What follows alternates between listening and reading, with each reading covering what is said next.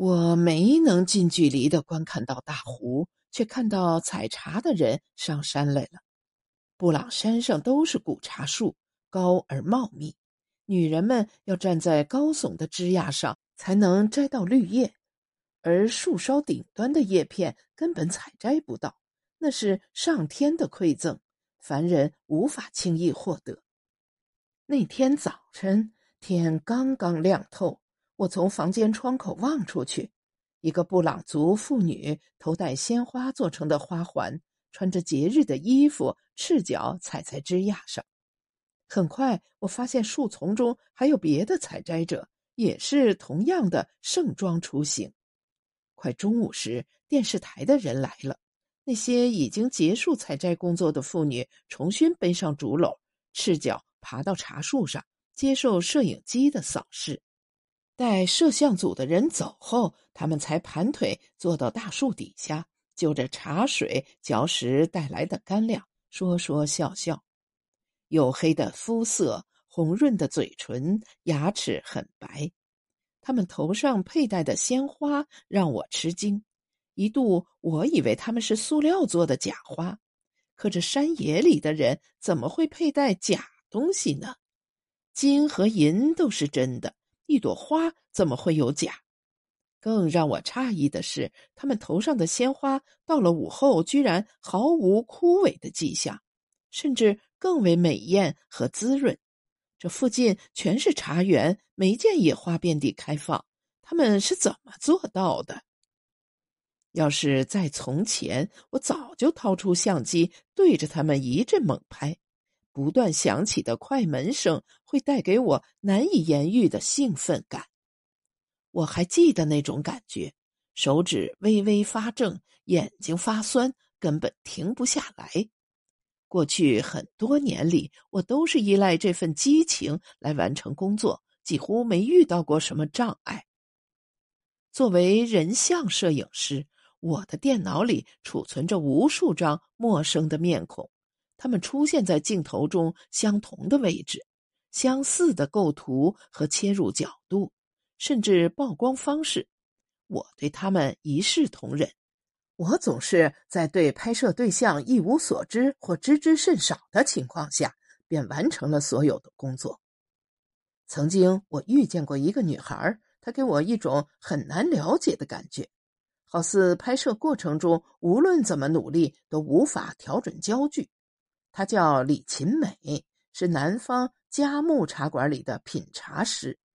说是茶馆，其实品茗为辅，售卖茶叶才是主业。那里如同茶叶博物馆，珍贵茶品装在一个个枫香木抽斗里，应有尽有，让人想起同是植物界瑰宝的中草药。那个叫秦美的女孩，像熟悉自己的指甲般的对每片茶叶的沉浮和品性如数家珍。什么五阳春雨、雁荡毛峰、庐山云雾、恩施玉露、前港灰白、雪水云绿、蒙顶甘露、象园雾芽、舒城兰花等，光听这些名字就能让人产生无限遐想。但我对茶叶素无研究，平日为了提神，只喝浓茶和咖啡。我是被茶馆老板陈先生邀来，为一袭白衣坐于茶席之前的李琴美拍照，用于商业宣传。茶艺展示结束后，我留下喝茶。素净的茶室，幽兰沁香，竹制百叶窗，若隐若现。人物品茶宛若操琴，姿态极美。先嗅其香，再试其味，徐徐咀嚼，闭目回味。我的眼前恍如升起一阵烟雾，空气中有茶香浮动，藏匿在宽袍大袖、一举手、一投足之间。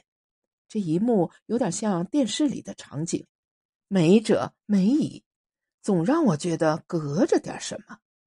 这之后，我们算是认识了。渐渐熟悉后，他告诉我，这套品茶的仪式是在来茶馆之后才学会的。在他老家，喝茶就是喝茶，就像吃饭睡觉一样平常，哪有那么多繁琐的东西？他的舌头天生为喝茶而生，自小会吃饭时便在喝茶了。进茶馆工作后，他更是将天南地北每一种茶叶都尝了个遍，并记得其中细微处的差别，从不会搞错。每一款新茶制作出来，他们都要请他喝过才敢上市。他们信赖他的舌头，还有常人不及的闻嗅能力，这属于典型的老天爷赏饭。他自己也极为爱惜，从不敢乱吃东西，坏了口味。既然在吃上不能放纵自己，他几乎把所有业余时间都花在观看上。他看过很多电影，把豆瓣排行榜上的高分电影都看了个遍。我们认识后，他也会发一些种子给我。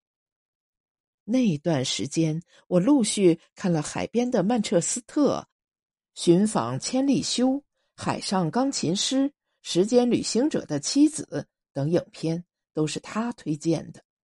我们之间或许有过一些朦朦胧胧、影影绰绰的东西，如雨后蘑菇，如天上云彩，被微信聊天甚至被电影画面所催发。他们存在过，又不可避免的暗淡下去。有一次，他在凌晨一点多打我电话，我听到了，但没有接。我让手机响了一会儿。等他自行挂断，后来谁也没有提及此事。那时候我还和妻子住在同一屋檐下，十年婚姻生活让我精疲力竭，再没有余力去揣摩另一名女性的心思。那天傍晚，我离开昏暗的林子，与陪伴了一天的草木植物作别，内心充盈着久违的安宁与满足。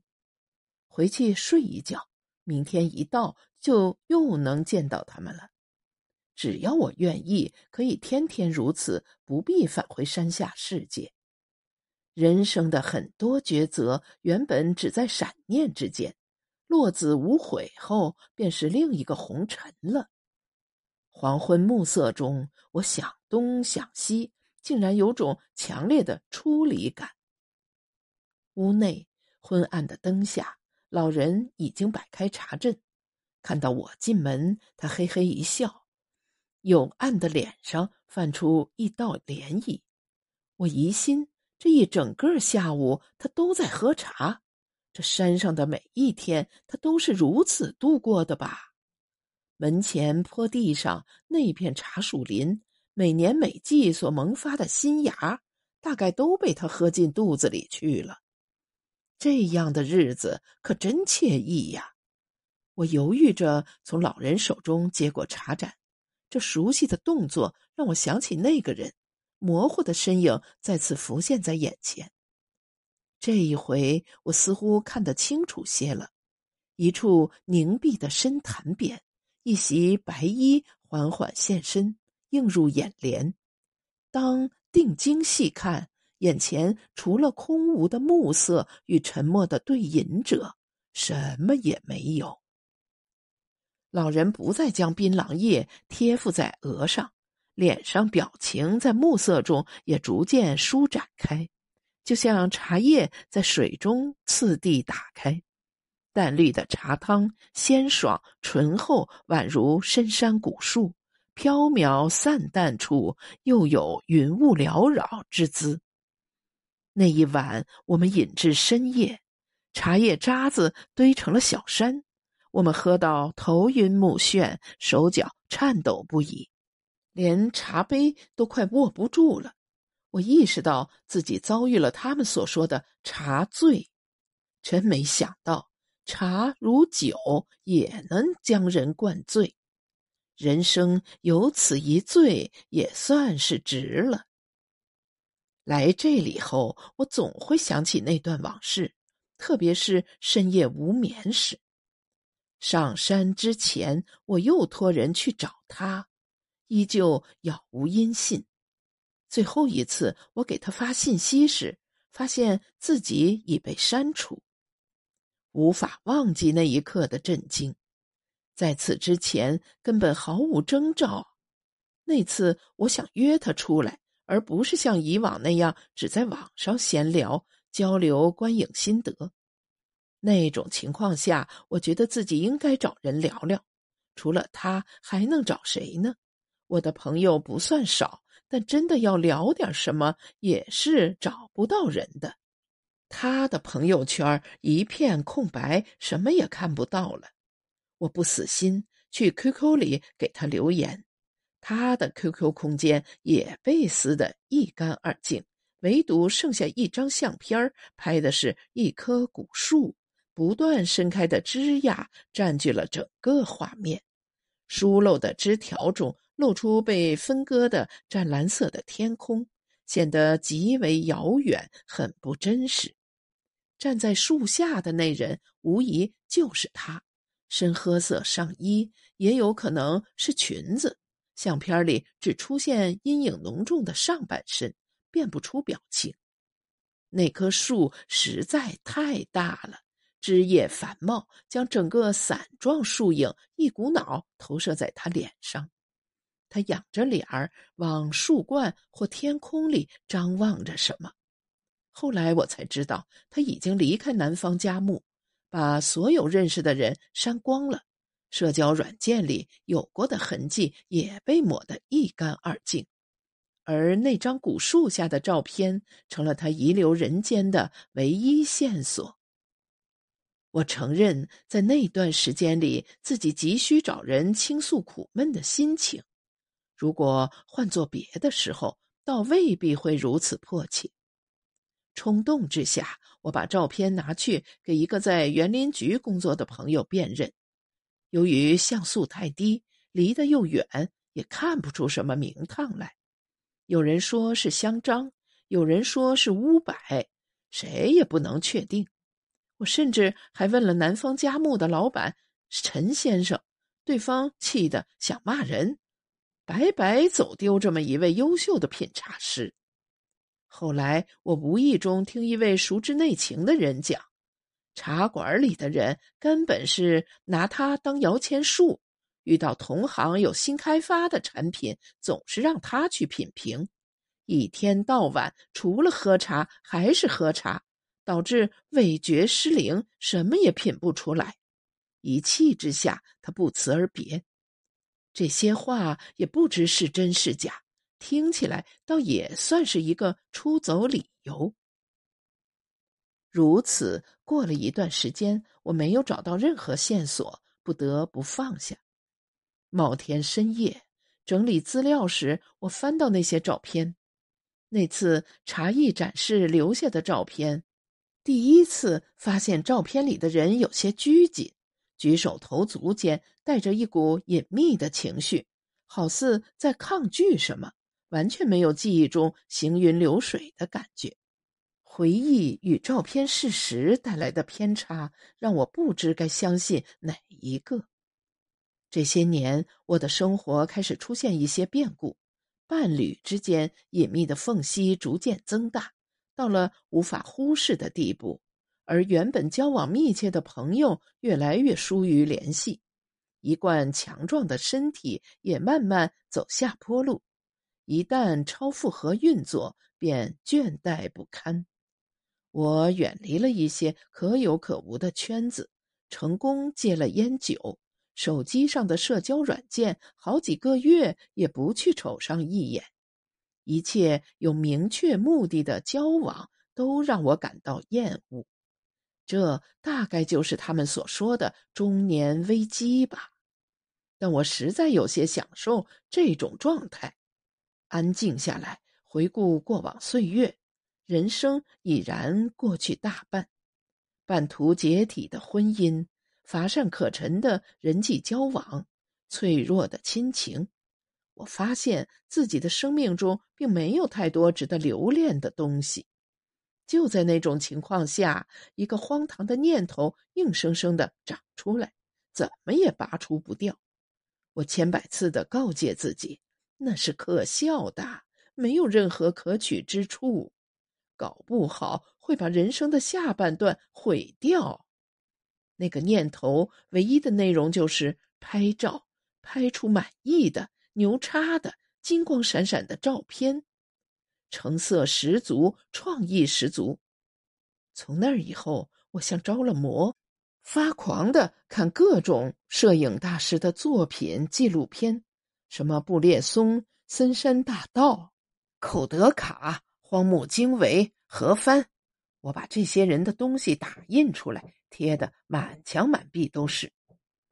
平生第一次感到拍照的艰难，手中快门宛如生了锈，很难轻易按下。我想要摄下的不仅是一种美妙的、难以言说的瞬间，应该还有别的东西，照片之外的东西，隐含着生命本身的孤独感和偶然性。这世上。应该有一个这样的东西，能把所有照片连在一起，连成一个整体，而不是孤零零的一两张照片。我想要拍出那个能把一切都连在一起的东西。无论白天黑夜，我都沉浸在这样的念想里。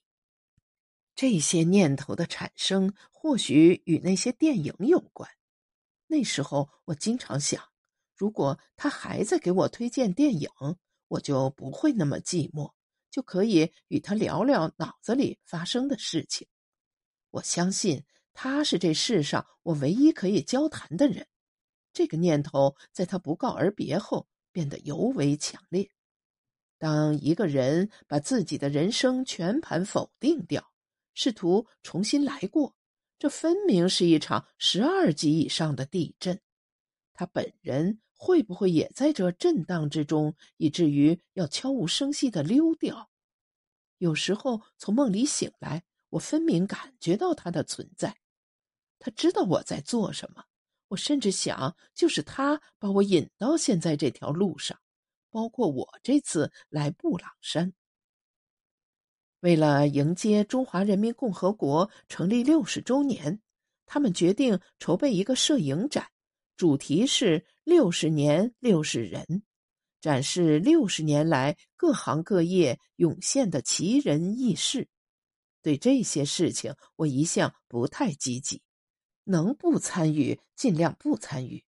但他们建议我去拍一拍布朗山上的老茶人，名叫宋义安，至今仍生活在茶山上。老人很少接受采访，外界知道他的人不多。几乎将他遗忘。关于他，有件事流传颇广：三十二年前，这个默默无闻的老茶人就有过近乎勇猛的行为，以猎枪打死过一只进犯的猛虎，还从老虎嘴里救下缅寺里的僧人。此前，老虎已经吃掉一个大人，一名孩童吃红了眼儿。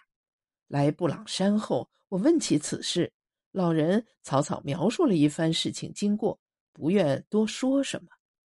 我也无法将眼前这个颤颤巍巍的老人与新闻报道里的打虎英雄联系在一起，遂按下不提。在山上，我逐渐习惯日出而起、日落而息的生活，多年来的熬夜恶习不治而愈。天晴时，在房子周边的山林转悠；下雨了，便坐在门厅前听雨喝茶。有时也陪老人看看电视，图像质量实在太差，也就听个声音而已。日子过得简单而自在，除了饥饿经常在深夜来袭，将我从睡梦中摇醒，并无其他烦心事。老人照例很少说话，总是眯着眼，身子微颤，间或望一眼上山的路。再也没有采茶的布朗族妇女和打着摄像机的人从那里走来，期盼中的来人也迟迟未能现身。无聊时，我在手机上翻查资料，意外获知布朗山上有一棵茶树王，树龄在一千七百年以上。不知是否安在，我很想去看上一眼，但山林那么大，古树参天，藤蔓交错，昆虫乱飞，极有可能迷路。我在手机上下载了茶树王的照片，反复查看，也研究不出什么名堂来。这一天晚上临睡前，我在房间里捡到一本满纸泛黄的小册子，随意翻看着。躺下后，我迷迷糊糊的做梦了，不仅梦见茶树王，还发现那个失踪已久的女孩正站在树下，仰望着高处的天空，与照片里的场景几乎一模一样。我近身上前，大胆问他：“这些天你都去哪里了？为何要将我删除啊？”任我一再发问，他就是不说话。梦醒后，我翻出手机里那张被我看过无数次的照片，一个深褐色的背影站在古树下，局部放大后所见更为模糊，但大致形态还是可辨认的。没有一以贯之的主干，多的是弯曲生长的侧枝，无数的侧枝成为主干后，再选择新的主干。如此反复，与布朗山上的茶树很像。那几天，我一直想向老人打听茶树王的下落，但每次话到嘴边都咽了回去。在布朗山不停的发问，并不会获得更多答案。我只好再次求助手机，但网上信息鱼龙混杂，让人难以辨别。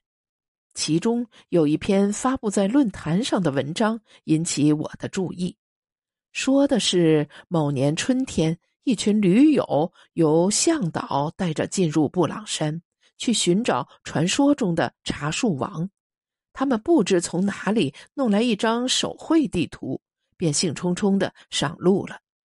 一入深山，他们彻底傻眼了。地图所标的村寨、蜂房、水电站根本查无实物，即使有向导带着，他们还是在落叶密布、枝藤纠缠的山林里空转了一天一夜，才找到出口。很多人吓晕了，发誓再也不敢就地重游。